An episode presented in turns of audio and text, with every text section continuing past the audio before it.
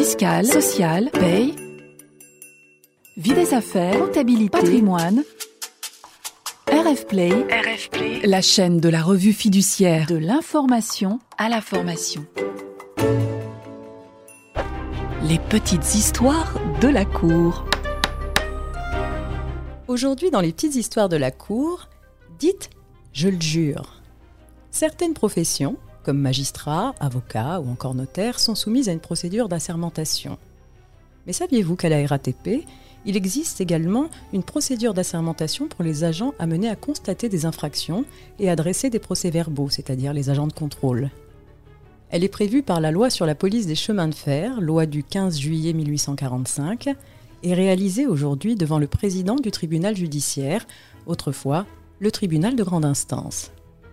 L'usage est de recourir à la formule suivante, semble-t-il reprise de celle utilisée à la SNCF. Je jure et promets de bien et loyalement remplir mes fonctions et d'observer en tout les devoirs qu'elles m'imposent. Et je jure et promets en outre d'observer fidèlement les lois et règlements concernant la police des chemins de fer et de constater par des procès-verbaux les contraventions qui viendraient à ma connaissance. Mais comme le relève la Cour de cassation dans son communiqué de presse joint à l'arrêt, cette loi ne détermine pas la formule du serment que doivent prononcer les agents. Dans l'affaire qui a retenu notre attention, une salariée avait refusé de prononcer la formule Je le jure au motif que sa religion, ici chrétienne, le lui interdisait. Néanmoins, elle avait proposé au président du tribunal de grande instance d'utiliser une autre formule conforme à sa religion. Soulignons que la salariée ne refusait pas de prêter serment, mais seulement d'utiliser la formule juratoire habituelle.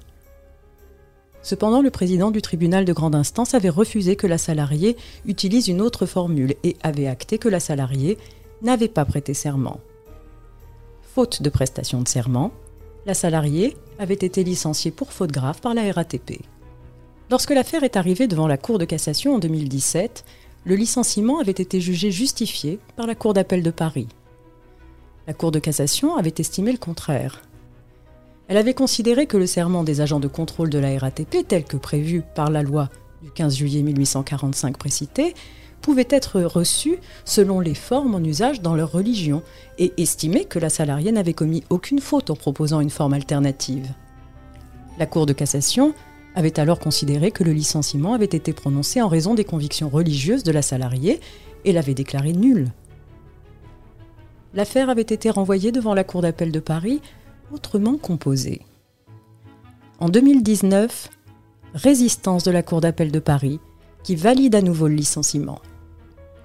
Les juges parisiens refusent de reconnaître la nullité du licenciement. Ils relèvent que la formule juratoire est présente dans les serments prêtés par de nombreuses professions et que, lors du prononcé de cette formule, l'intéressé n'appose pas la main droite sur la Bible ou un autre texte religieux, ni même sur la Constitution. Selon eux, cette formule est dénuée de toute connotation religieuse et de toute référence à une autorité supérieure. Ils en déduisent que l'employeur, en licenciant la salariée, n'a fait que respecter la loi qui exigeait une assermentation de la part de celle-ci pour pouvoir exercer ses fonctions. Ainsi, pour les juges d'appel, le licenciement n'a pas été prononcé en fonction des convictions religieuses de la salariée. Son licenciement a été prononcé parce que la salariée ne disposait pas de l'assermentation requise pour exercer ses fonctions. Comme en 2017, la Cour de cassation considère dans son arrêt du 7 juillet 2021 que la salariée pouvait remplacer l'utilisation de la formule Je le jure par un engagement solennel conforme à sa religion et qu'elle n'avait donc pas commis de faute. Ainsi qu'elle le précise dans son communiqué de presse, la Cour de cassation juge que le respect de la liberté de conscience et de religion impose de permettre à une personne qui prête serment de substituer à la formule Je le jure une formule équivalente d'engagement solennel. Selon la Cour, cette position est conforme à la jurisprudence de la Cour européenne des droits de l'homme et à une jurisprudence très ancienne de la Chambre criminelle de la Cour de cassation qui permet aux témoins de prêter serment devant les juridictions pénales sans utiliser la formule je le jure. Selon la Cour de cassation encore, je cite, cet arrêt articule la liberté de conscience de la personne qui va prêter serment avec le principe de laïcité et de neutralité du service public qui s'impose à tout agent collaborant à un service public dans l'exercice de ses fonctions. Fin de citation.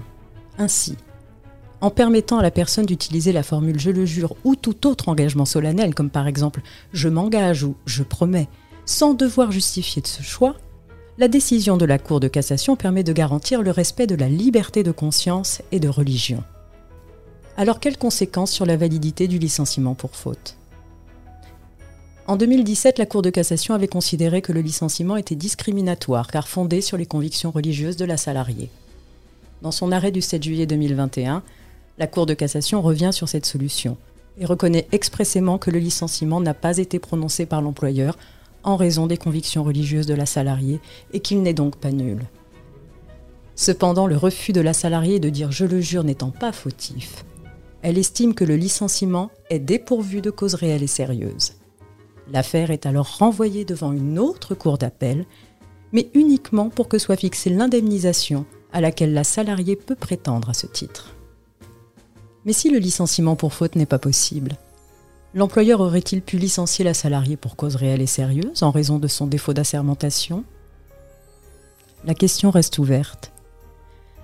Terminons cependant avec l'avis du premier avocat général joint à l'arrêt, qui considère, je cite, que l'option la plus simple et seule susceptible de permettre à la salariée d'exercer l'emploi pour lequel elle avait été embauchée et formée consistait en ce que l'employeur reprogramme une prestation de serment en proposant au tribunal une formule de serment alternative, n'enlevant rien à la substance de l'engagement, mais correspondant aux formes en usage dans la religion de la salariée. C'est seulement si le juge avait maintenu son refus d'une telle formule de serment que l'employeur aurait été en droit de licencier la salariée non pour faute, mais pour cause réelle et sérieuse. Fin de citation. Les petites histoires de la Cour. Retrouvez tous les podcasts de RF Play et plus encore sur rfplay.fr.